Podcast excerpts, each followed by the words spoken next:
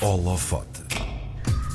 Ela é uma artista visual que trabalha na área do cinema de animação. Aos 25 anos venceu a categoria de cinema da Mostra Nacional de Jovens Criadores 2022 com a obra Lessons in the Kitchen, um projeto documental falado em italiano que retrata as dificuldades de viver no estrangeiro. No holofote de hoje conhecemos Mariana Ferreira e também os meandros um, da história do Lessons in the Kitchen, porque tem muito mais do, do, do que isto uh, que acabei de, de dizer. Uh, Mariana, bem-vinda ao nosso estúdio. Obrigada. Obrigada também por teres vindo. Eu vou começar, se calhar, por te perguntar como é que é para ti vencer este prémio, não é? Começamos já por aqui. Um, porque, se, porque, porque, esta mostra, de facto, uh, já premiou nomes como a Joana Vasconcelos, pessoas que nós conhecemos bem, artistas como o Walter Ugumem, também uh, o António Tenente. Para ti, com 25 anos, como é que é venceres também esta categoria de cinema na, na Mostra Nacional de Jovens Criadores? Uh, é muito emocionante, não é? Quer dizer, eu, dentro da área do cinema, trabalhei mais com festivais apenas de cinema e isto foi uma oportunidade também de entrar dentro do mundo artístico uhum. e estar à, à, à, volta de várias áreas com, em conjunto com outras áreas que é, é diferente, não é? Não estou habituada e ganhar agora esta mostra com um projeto que também é muito pessoal, não é? E muito meu é, é muito emocionante. Sim. E o que é que tu achas que maravilhou o júri? Porque o júri também tinha ali nomes muito, muito importantes. O Sérgio Graciano também fazia parte deste júri da categoria de cinema. O que é que tu achas? Daqui a pouco já vamos dissecar aqui um bocadinho esta curta, mas o que é que tu achas que os maravilhou aqui? É uma boa pergunta. Perguntar à própria criadora exato, é sempre complicado, exato. não é? Uh, eu acho que depois, pronto, com tantas submissões, uh, o filme é tão curto que é assim quase uma É muito pequenino, não, é? Não é? Um minuto e. E 49. Exatamente, exatamente. Uh, eu acho que é, que é uma parte apelativa, não é? Com tanta uhum. informação que nós recebemos este, agora, temos um spam, se calhar, não, de atenção não tão grande e uma curta tão pequena, é fácil de ver do princípio ao fim. Eu acho que é uma parte do interesse. De... Sim, sim. Uh, nós há pouco aqui em off falávamos desta coisa de, de, sair do país, não é? Aliás, a RDP Internacional é uma rádio dedicada às comunidades portuguesas. Um, tu, quando saíste, foi para estudar em Erasmus, não é? No programa Erasmus. O que é que te levou a. a fazer Erasmus, porque também é uma escolha tua, obviamente, e acima de tudo, porque um, em Bruxelas. Uh, na altura tinha várias opções uh, e Bruxelas oferecia assim um currículo muito livre, uma coisa que eu não estava muito habituada cá. Uh, e foi uma oportunidade também de sair. Eu, eu estudei design de comunicação uhum. e quando fiz Erasmus estava a estudar design. e esse currículo oferecia-me a oportunidade de explorar outras áreas. E foi, foi aí que eu fiz também a primeira cadeira de animação e foi, olha, foi um impulso para, para esta curta. E como é que foi também a tua integração por lá? Foi fácil para ti? Foi fácil porque estava num Sim. contexto de Erasmus, não é? Tipo, hum. Era mais, também estava deslocada. O sorriso foi muito engraçado em contexto de Erasmus, não é? Toda a gente gosta. não há tanta pressão, embora Sim, é depois diferente. no fim percebemos, se calhar eh, devíamos estar a, a tomar isto mais sério. Sim. Mas foi muito interessante, é uma oportunidade. Eu não tinha, eu vivia na casa dos meus pais uhum. cá. E também era o apelativo de, pronto, livrar-me agora. Sim, seres um bocadinho mais independente. Exato. Que idade é que tinhas quando foste? Eu tinha 20. Sim, Portanto, foi assim também um, um salto grandinho. Sim. Tu hum, vivias também com mais, eh, com mais colegas teus, é isso? Na altura? Sim, eu vivia com colegas, não só da minha faculdade, uhum. que Portanto, era até uma residência de estudantes da própria, do próprio Instituto. Uhum. E vivia com colegas que estavam na área do, da arte. Sim. Assim, não propriamente do cinema nem do design, mas uh, várias coisas. E pronto, era, era engraçado porque não era um nicho também, era, um, era, era com espanhóis e italianos e portugueses, portanto também não saía muito ali daquele espaço Sim. europeu. Essa parte da língua, que é no fundo depois aquilo que, que vai dar origem a esta tua hum, curta, hum, é, pode ser aqui também um, um, um entrave ou nem por isso. Vocês depois também falavam praticamente quase todos inglês, suponho eu. Sim. Mas consegue ser uma barreira para quem sai do país e, e, e vai para um, para um outro sítio com várias nacionalidades à mistura, como foi o teu caso? Sim, eu acho que o facto de ser uma língua diferente também traz um bocado culturas diferentes, não é? Uhum. E havia certas coisas que diziam especialmente, por exemplo, expressões que traduzidas não são a mesma coisa e não têm Sim. o mesmo peso. Uh, e era um bocado interessante porque às vezes estávamos numa conversa e alguém dizia qualquer coisa e ficávamos assim, não estamos a perceber bem este contexto Hum. cultural que está por trás do que tu estás a dizer. Uh, e era muito interessante perceber como é que cada pessoa navega um bocado uh, este tema da língua. Não é?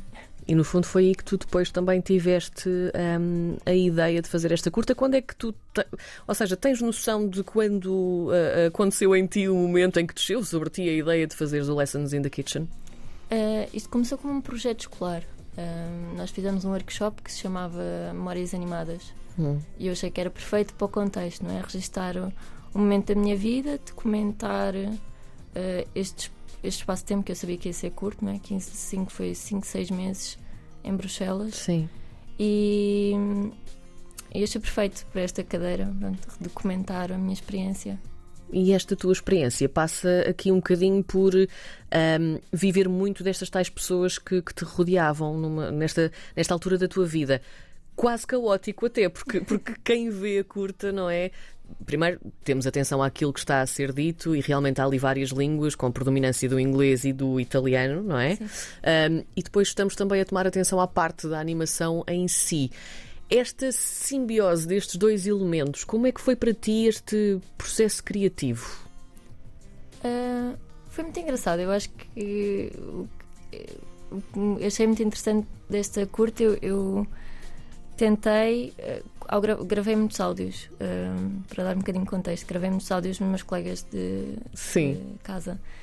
E nas suas próprias línguas. Eu dizia: não vale a pena mudarem para o inglês. Sim. Eu quero é gravar no vosso ambiente, porque havia vários italianos que estavam a viver com italianos e espanhóis a viver com espanhóis. Um, e eu gravei, gravei várias conversas. E, e, de facto, muitas eram caóticas e era impossível usar. Porque estamos aqui a falar de, tal como dizias há pouco, que é esta coisa da, da tradução de várias expressões, não sim, é? Sim, sim. Obviamente que quem, quem nos está a ouvir é um bocadinho difícil sem ver, mas é- aquilo eram momentos ou alguns momentos em que havia conversas em que se tentava explicar como é que se dizia o quê, não era? Sim, sim, neste caso era explicar uma expressão, uma frase em, em inglês. Sim. E pronto, o processo foi: eu ouvi o áudio, fiz assim um pequeno rascunho daquilo que me vinha à cabeça, coisas que se calhar nem tinham a ver com a conversa. E depois, ah, no fim, é que traduzi. Quando acabei o projeto, é que traduzi e disse: Ah, olha, é isto mesmo que eles estão a dizer. Ou às vezes havia partes que era tipo: Ah, não, não, não era nada a ver com o que eles estavam a dizer, mas pronto. Foi a parte engraçada do projeto também. E a parte da animação? Ah, foi muito livre, não é? Ah, Sim. Eu acho que senti como depois. É muito também- simples também, É, é. não é? Eu queria quase como se fosse refletisse um bocado a aprendizagem que foi de estar a ouvir o italiano e tentar perceber o que é que eles estavam a dizer e remetia muito quando somos pequenos e estamos a tentar aprender a nossa própria língua. E até por isso é que o, o estilo é assim meio desenho, desenho em lápis de cera, não é? Sim. Assim muito livre, sem muitas restrições, quase como se fosse um esboço feito na altura. Fala-me da, da tua experiência também, hum, ou seja, porque tu também terias certamente essas conversas com os teus colegas, não é? Como é que se diz o quê? Que expressão é essa? Há pouco também falávamos eh, sobre isso hum, em off. Que expressões é que tu te lembras assim que tenhas aprendido ou que tenhas ensinado também aos teus colegas de casa? Ui, acho que o, o mais interessante, se calhar, não eram tantas expressões, às vezes eram até gestos. Aquilo que nós fazemos, ah, é tão bom, tocamos assim. É daqui, não ora- é? É daqui. Eles é daqui. Na orelha. Não estamos a perceber de- da orelha, não? Ah, Isso é muito era engraçado. Sim. E eu reparei que do- em português fazíamos muito o. Uhum. E eles, o que é que vocês fazem? No fim, quase. Vocês fazem muito. o que é? Ah, então também é interessante. Agora, expressões, expressões não me estou a lembrar, mas são Sim, as mas são aquela.